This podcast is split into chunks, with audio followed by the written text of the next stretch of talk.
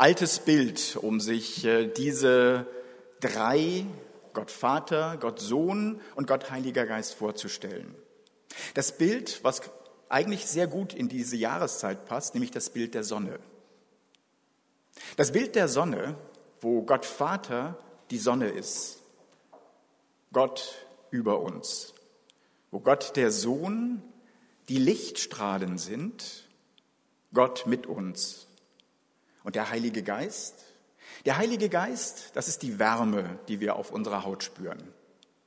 Gott in uns. Deswegen singen wir jetzt diese, singen wir jetzt diese dritte Form, Gott in uns, Gott der Heilige Geist. Mehr Liebe und mehr Vollmacht möge uns Gott geben. Es ist ein sehr bewegtes Lied, ein sehr dynamisches Lied. Und es ist ein Lied, was wir auf Deutsch und Englisch singen werden, sodass es hinausstrahlt in die Welt und die Liebe Gottes verkündet.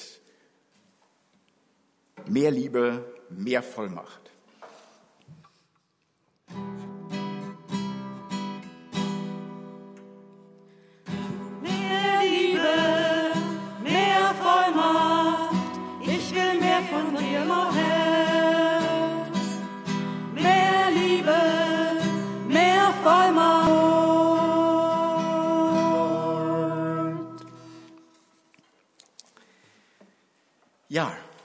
Drei Formen, wie Gott uns entgegentritt. Und dieses letzte Lied ist eigentlich schon ein Lied, was genau hinführt auf den Text der heutigen Predigt. Und deswegen würden wir da direkt jetzt einsteigen und anschließend auf die Predigt gemeinsam im Gebet antworten. Liebe Gemeinde, nach dem Liedblock, den wir jetzt gerade gesungen haben, möchte ich in der Predigt unseren Blick nicht so sehr darauf lenken, wie Gott uns begegnet, sondern wie wir Gott lieben können. Und dazu lese ich aus Markus 12, Verse 28 bis 31. Und es trat zu ihm einer der Schriftgelehrten, der ihnen zugehört hatte, wie sie miteinander stritten.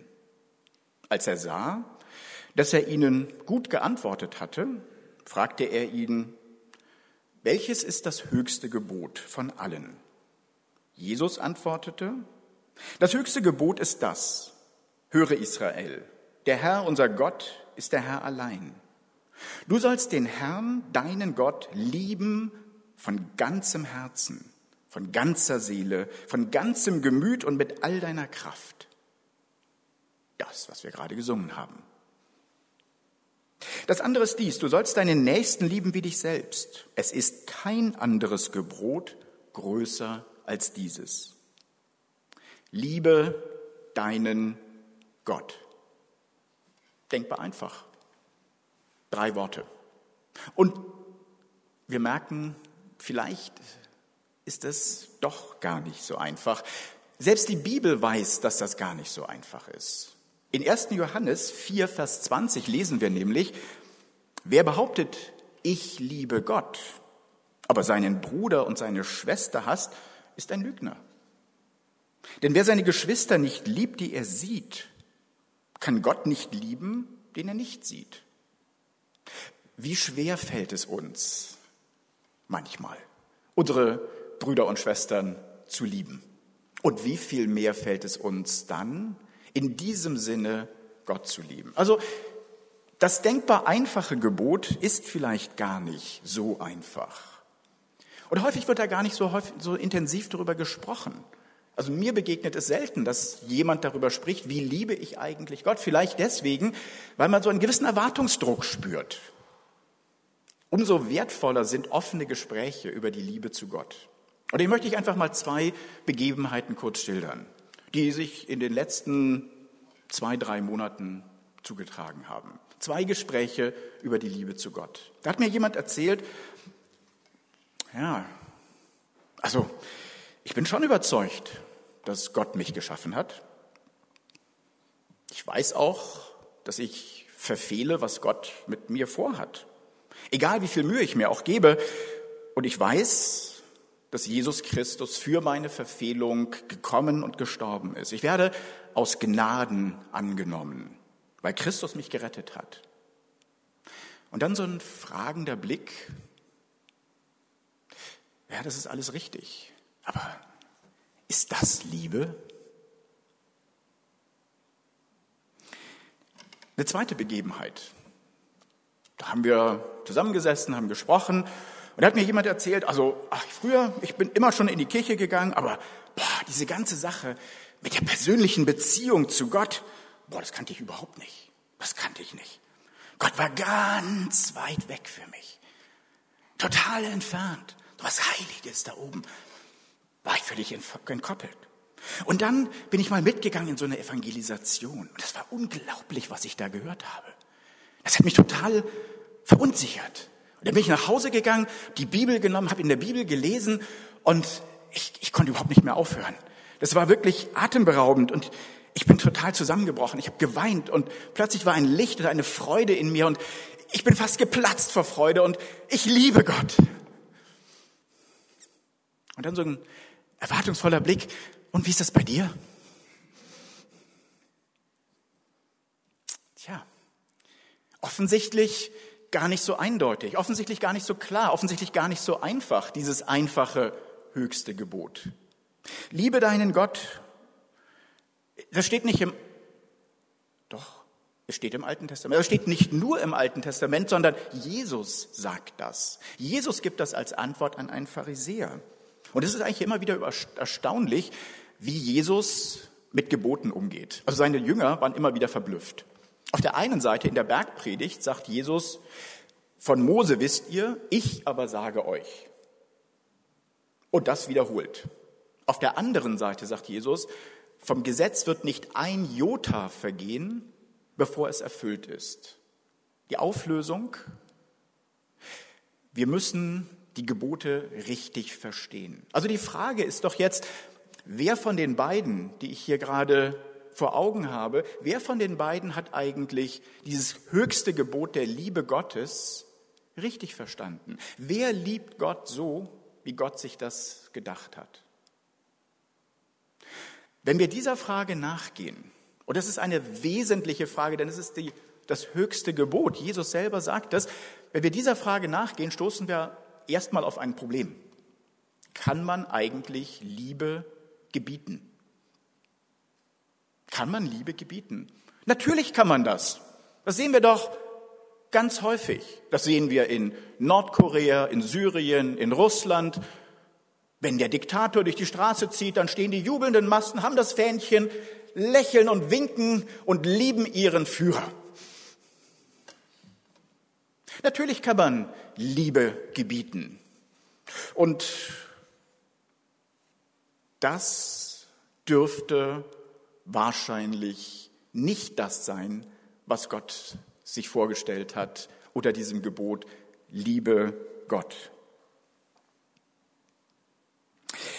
Wenn wir das rausfinden wollen, was letzten Endes dieses Gebot aussagt, dann lasst uns doch einfach mal zurückgehen in die Zeit, in der letzten Endes alles so war, wie Gott es geschaffen hat. In die Zeit des Paradieses, so wie Gott es geschaffen hat. Wie war das eigentlich? Wir lesen am 1. Mose 26 und Gott sprach, lasset uns Menschen machen, ein Bild, das uns gleich sei. Moment, lasset uns Menschen machen, ein Bild, das uns gleich sei. Das ist kein Übersetzungsfehler, sondern tatsächlich steht Gott, das Wort im Originaltext, steht im Plural. Das Verb steht im Singular. Also wörtlich übersetzt müsste hier stehen und Götter sprach. Das ist natürlich eine sehr merkwürdige Konstruktion. Und diese sehr merkwürdige Konstruktion macht uns aufmerksam auf das Wesen dessen, der uns geschaffen hat. Es macht uns aufmerksam darauf, dass Gott selbst Beziehung in sich ist. Beziehung zwischen Gott Vater, Gott Sohn und Gott Heiligem Geist. Gott ist Beziehung. Und Gott hat uns nach seinem Bild geschaffen als Beziehungswesen. Diese Beziehung, die Gott in sich und Gott zu den Menschen hatte, war sehr gut. War sehr gut. Und diese Beziehung war im Paradies sehr, sehr innig. Wir haben keine Detailschilderung, wie das nun wirklich war, aber aus verschiedenen Stellen in Mose können wir das rekonstruieren. Wir können uns das Bild machen, wie es war. Gott pflanzt einen wunderschönen Garten und gibt ihm den Menschen, dass er ihn hegt und pflegt und sich daran freuen kann. Und abends, wenn es kühl wird, etwas, was wir sehr häufig erlebt haben, wo man dann nach der Hitze des Tages wieder auflebt, wenn es abends kühl wird, geht Gott mit Adam und Eva durch diesen Garten. Sie reden miteinander, sehr vertraut. Sie freuen sich über die Schönheit all dessen, was Gott geschaffen hat. Und Gott freut sich über die Freude seiner Menschen. Und sie spüren, die vertrauensvolle Nähe zu Gott. Das ist die Beziehung, die Gott geschaffen hat. Das ist die Beziehung, wie Gott sie sich vorgestellt hat. Das ist die Beziehung, auf die das höchste Gebot zielt. Das ist das Bild, was Gott vor Augen hat. Tatsächlich hat Gott allerdings ein Risiko ist ein Risiko eingegangen. Er hat das Risiko auf sich genommen, dass er uns Menschen Freiheit schenkt. Freiheit, dass wir uns für oder gegen ihn entscheiden können. Gott hat nicht um den Baum der Erkenntnis einen unüberwindbaren Zaun gezogen. Hätte er machen können. Hat er aber nicht. Er lässt uns diese Freiheit. Gott hätte uns natürlich als Marionette konstruieren können dass wir dastehen, liebe Worte sagen, liebe Gedanken haben, dass wir ständig liebevolle Dinge tun. Aber das wollte Gott nicht. Gott wollte uns nicht als Marionette. Die Liebe, die Gott im Blick hat, ist eine Liebe, die aus Freiheit geboren wird. Aus der Freiheit des Christen, die wir tatsächlich haben. Warum dann dieses Gebot der Liebe? wenn wir diese Freiheit haben? Warum das Gebot der Liebe? Ich finde es sehr hilfreich, wenn man unterscheidet, was wird hier eigentlich geboten? Auf was zielt es ab? Zielt es auf ein Verhalten ab? Dann sind wir Marionetten. Zielt es auf ein Verhältnis? Dann ist es das, was tatsächlich gemeint ist. Es geht nicht um ein Verhalten, sondern es geht um ein Verhältnis. Wir haben die Freiheit, jeden Weg einschlagen zu können. In dieser Freiheit haben wir immer auch die Suche nach dem richtigen Weg. Und dann ist es hilfreich, wenn da ein Wegweiser steht und sagt, da geht's lang, das ist das Wichtigste in deinem Leben. Von all den Dingen, die du denken, sagen, tun kannst, das ist das Wichtigste in deinem Leben. Guck in diese Richtung. Das ist die Priorität.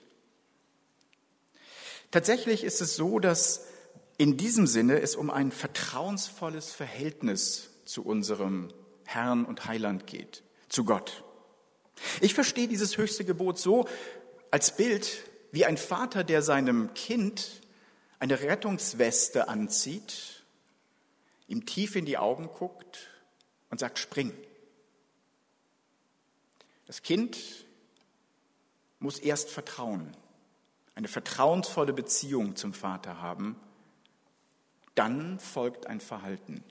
Aber das Vertrauen, das steht im Vordergrund. Wir erleben das bei Jesus Christus in seinem Leben. Wie hat Jesus dieses höchste Gebot gelebt? Er wird versucht vom Teufel mit allen möglichen Ideen, und er weist jede dieser Versuchungen zurück mit dem Hinweis auf das Vertrauen, auf die Stärke und die Liebe Gottes. Jesus vertraut, tut dann, was er, was Gott möchte. Das heißt, diese Ausgangsfrage, die ich gestellt habe, ist eigentlich völlig verkehrt. Nicht hat der eine oder die andere richtig geliebt, weil das wäre ein normiertes Lieben nach einem bestimmten Verhalten.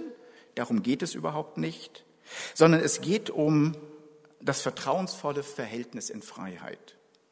Und das ist in beiden Aussagen zum Ausdruck gekommen. Beides ist Liebe Gottes. Wir kommen auf ein zweites Missverständnis. Das zweite Missverständnis, was häufig da ist, dem ist auch Martin Luther aufgesessen. Martin Luther hatte schreckliche Angst. Er hatte schreckliche Angst, dass er in seinem Leben verfehlen könnte. Und er hat gerungen um die Liebe Gottes. Er hat alles gemacht, was ihm möglich war. Er war der mönchischste aller Mönche. Das wurde ihm auch von seinem äh, mönchischen Vater sozusagen äh, bescheinigt, also von dem Abt, dass man sagte, also hey, du Martin Luther, du machst ja eigentlich mehr als alle anderen. Nur glücklich geworden ist er damit. Nicht viel mehr, sagt Luther, Je mehr ich versucht habe, gerungen habe, getan habe für die Liebe Gottes, desto mehr habe ich ihn gehasst. Desto mehr habe ich ihn gehasst. Bis er irgendwann erkennt, 1. Johannes 4, Vers 19, lasset uns lieben, denn er, Gott, hat uns zuerst geliebt. Lasset uns lieben, denn er hat uns zuerst geliebt. Dieses höchste Gebot ist nicht ein Gebot, dass wir etwas aus uns rausdrücken müssen, was den Maßstäben Gottes gerecht wird. Das ist nicht der Punkt. Wenn du drückst und drückst und drückst und ständig verzweifelt bist darüber, dass irgendwie die Liebe zu Gott nicht ausreichend wäre, dann machst du den gleichen Fehler. In dieser Situation tritt ein Schritt zurück Öffne dich für die Liebe Gottes. Lass sie in dich einströmen. Lass sie in dich einströmen. Und dann kannst du diese Liebe Gottes nach außen wieder abstrahlen. Liebe Gottes in uns einströmen lassen. Naja, das klingt nett. Schön. Ja, ich mache jetzt einfach das Ventil auf. Ja, ich mache diese, diese Luke auf und dann strömt die Liebe Gottes in mich ein das Bild ist das fantastisch, aber was heißt das denn praktisch? Wie mache ich das denn ganz konkret? Jesus gibt diesem jüdischen Pharisäer ein sehr praktisches Instrument an die Hand, wie er Gott lieben kann. Und zwar zitiert Jesus das jüdische Glaubensbekenntnis. Und dieses jüdische Glaubensbekenntnis baut wieder auf dem höchsten Gebot auf, was wir in 2. Mose 20 lesen. Ich bin der Herr dein Gott. Ich habe dich aus Ägypten herausgeführt, aus dem Land der Sklaverei. Du sollst keine anderen Götter haben neben mir. Christus malt diesem Pharisäer nochmal diese Szene vor Augen. Diese Angst, diese Schmerzen, diesen Tod, der in Ägypten war, diese unbändige, unsagbare, unsingbare Freude der Kinder Israel nach der Rettung. Jeder jüdische Zuhörer konnte Vers für Vers diese Geschichte auswendig, konnte dieses ganze Geschehen nochmal vor Augen haben und ist dann auf die Knie gefallen und hat gesagt, danke Herr, danke für deine Liebe. Was würde er uns vielleicht uns heute hier in Frankenthal als praktische Hilfe mitgeben? Er würde dich oder dich vielleicht auch ansprechen und würde sagen, Erinnere dich doch mal. Ich habe dich geliebt, bevor es dich gab. Ich habe dich geschaffen. Ich habe jeden Tag deines Lebens, das Wunder deines Lebens dich erleben lassen. Ich habe dich behütet, ich habe dich bewahrt in allen Gefahren, weil du bist hier. Du bist hier, weil ich dich bewahrt, weil ich dich getragen habe. Ich habe dich lieb. Lass den Film deines Lebens nochmal vor dir ablaufen und denke einfach an all das Schöne, was dort war, die Bewahrung, die dort war. Dort erlebst du, dass ich dich getragen habe. Ich habe das Bild verwendet, Gott ist die Sonne. Wie erlebe ich Sonne? Wie lasse ich Sonne in mich einströmen? Naja, was macht man so im Sommer? Ja, man legt sich halt in die Sonne. Ja, man lässt sozusagen die ganze Kleidung, also nicht alles, aber vielleicht doch weite Teile weg und legt sich in die Sonne und lässt die Sonne in einen einströmen. und wird dadurch warm, heiß. Martin Luther hat das mit einem Hufeisen verglichen, hat gesagt, der Christ liebt Gott wie ein Hufeisen. Naja, das ist jetzt ein merkwürdiges Bild. Was er meinte war, wenn ich dieses kalte Hufeisen in eine glühende Esse einer Schmiede halte, dann wird es glühend und leuchtend und reflektiert das, was Gott in uns reingelegt hat. Halten wir die Augen und Ohren offen, halten wir die Hände offen, nehmen wir das Gute wahr im wahrsten Sinne. Sind wir dankbar dafür und erleben hinter all diesem Schönen, hinter all diesem Guten tatsächlich Gottes Liebe. Lass uns gemeinsam nochmal durch, das, durch den Garten unseres Lebens gehen und überall dankbar Gottes Liebe vor Augen haben.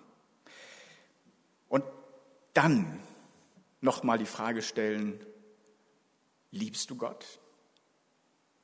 Kleines Gedankenexperiment für uns alle, damit wir das mal üben. Stellt euch mal Folgendes vor. Jemand hat vor deiner Tür einen Eiswagen aufgestellt. Mit der Aufschrift Eis zu verschenken. Es ist heiß. Dieser Mensch in diesem Wagen, der ist einen weiten Weg gefahren, der wartet. Du guckst noch mal, der steht ja immer noch da draußen und schwitzt. Kein Mensch kommt. Du siehst das und denkst, oh, es tut mir irgendwie im Herzen weh. Es hat so viel auf sich genommen, um mir eine Freude zum anderen eine Freude zu machen. Das, das geht nicht. Also ich gehe da jetzt einfach mal runter und der Mensch im Eiswagen, der freut sich. Und er nimmt so einen Becher und schenkt dir kühles Wasser des Lebens ein. Er lächelt dich freundlich an und gibt dir das Wasser des Lebens. Siehst du es vor dir, vor deinem Auge? Und dann frage dich, liebe ich Gott von Herzen? Liebe ich diesen Jesus Christus von Herzen? Wenn ich ihn mir einfach vorstelle, wenn ich ihn vor mir sehe, kann ich diesem Jesus Christus sagen, pff, ist mir egal.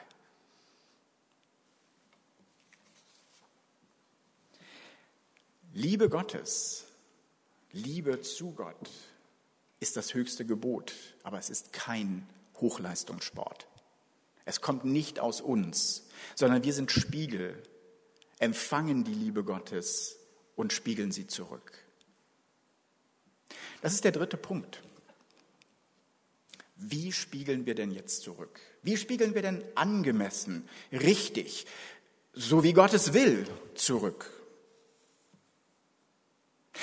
Wie wir Gottes Liebe erleben und wie wir sie zurückspiegeln, das ist so individuell, wie Gott jeden von uns geschaffen hat. Liebe strömt in uns ein und Liebe spiegelt von uns ab. Die Art der Vertrautheit, die Art der Verbindung, die Art der Liebe zu Gott nennt man auch Spiritualität.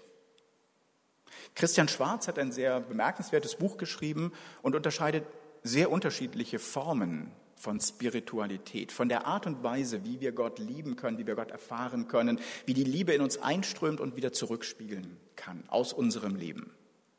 Und die möchte ich euch nochmal zum Abschluss zeigen diese unterschiedlichen Formen, dass man vielleicht erkennt und sieht, was gibt es denn da alles für Möglichkeiten? Wo stehe ich?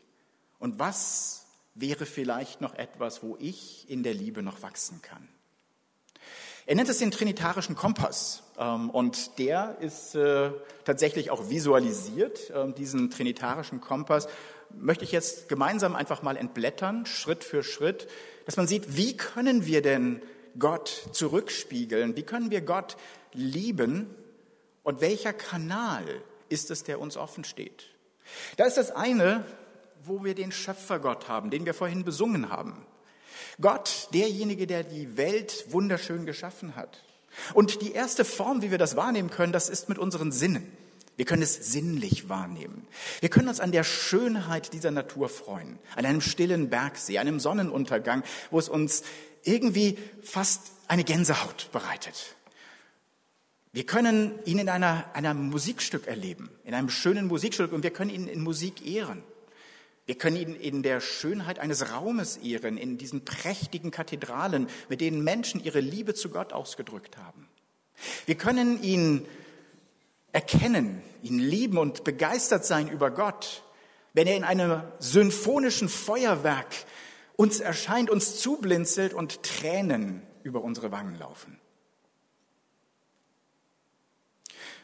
Das ist eine Form.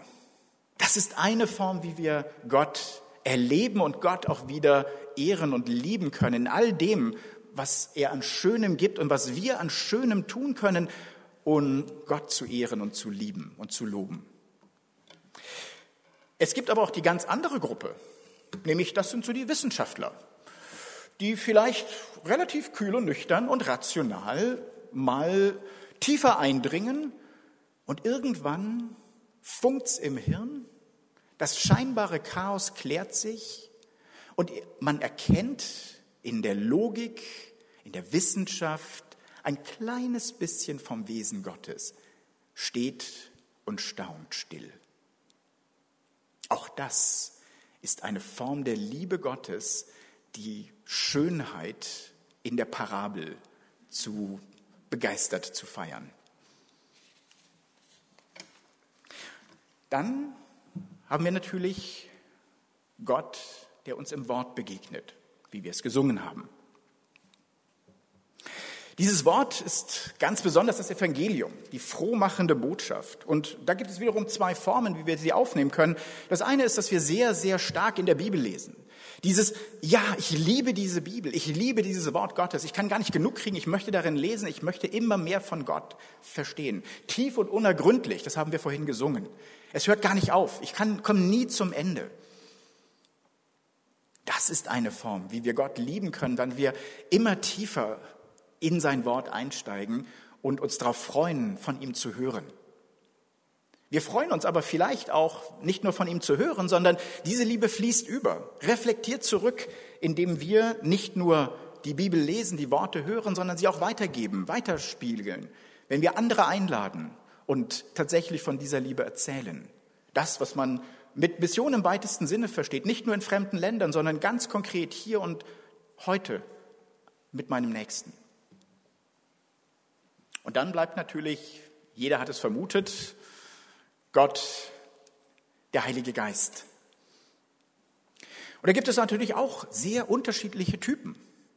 Der eine, der in meditativer Versenkung und absoluter Stille, im Schein einer kaum flackernden Kerze, sich von Gottes Liebe erfüllen lässt. Und es gibt denjenigen, dem es gar nicht laut genug sein kann, der noch eine Box und noch eine Box tanzt, singt, springt und so laut singt, dass die Stimme überschlägt. Das ist auch eine Form der Liebe Gottes, ein enthusiastischer Stil der Spiritualität. Gibt es noch mehr? Warum nicht?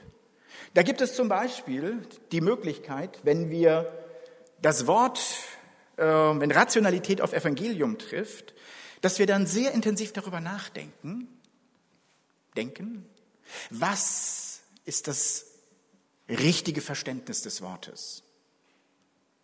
Da gibt es natürlich dann, wenn Wort auf Geist trifft, Menschen, die ihre Liebe zu Gott darin ausdrücken, dass sie sagen, du bist mein Ein und alles. Und das bringe ich damit zum Ausdruck, dass ich mir andere Dinge einfach weglege, mich auf das konzentriere, was wirklich wichtig ist. Und das wirkt für viele dann fast asketisch. Und es gibt Menschen, die Gott in seiner Majestät, in seiner Größe und Heiligkeit ehren, die ihn in dieser Form andächtig anbeten und die Sakramente, die Inkarnation Gottes tatsächlich sehr, sehr andachtsvoll und mit großem Respekt wahrnehmen. Viele Möglichkeiten und wahrscheinlich noch nicht mal 100 Prozent. Vielleicht hast du, haben Sie das ein oder andere erkannt und sagen, ja, ja, das, das bin ich, das, aber 100 Prozent. Und genau so stelle ich mir Gottesdienst vor. Ge, nee, genau so. Und wahrscheinlich, wenn wir jetzt mal eine Abstimmung machen würden, würden wir da durchaus unterschiedliche Formen finden, wie wir Gott tatsächlich wahrnehmen. Christian Schwarz lädt ein und sagt, erkenne deinen Stil. Das ist deine natürliche Sprache. Das ist die Antenne, auf der Gott zu dir funkt, auf der du auch nach außen funken kannst. Auf deine Liebesäußerungen sehr authentisch, sehr wirkungsvoll, sehr echt sind. Und er sagt, bleib nicht dabei stehen. Im Paradies waren wir ganz, ganzheitlich. Da hatten wir alle Antennen. Alle Antennen waren offen. Adam und Eva haben auf allen Antennen mit Gott in Verbindung gestanden. Bei uns sind ein paar Antennen abgeknickt, ein bisschen angebrochen, ähm, es rauscht so ein bisschen im Äther, da passt das eine oder andere vielleicht nicht. Mit dem einen oder anderen Stil würden wir vielleicht fremdeln und sagen, oh, das geht aber gar nicht. Ja, aber es ist eine Form, wie Gott sich uns gegenüber äußert. Das ist eine Form, wie wir Gott gegenüber unsere Liebe zum Ausdruck bringen können.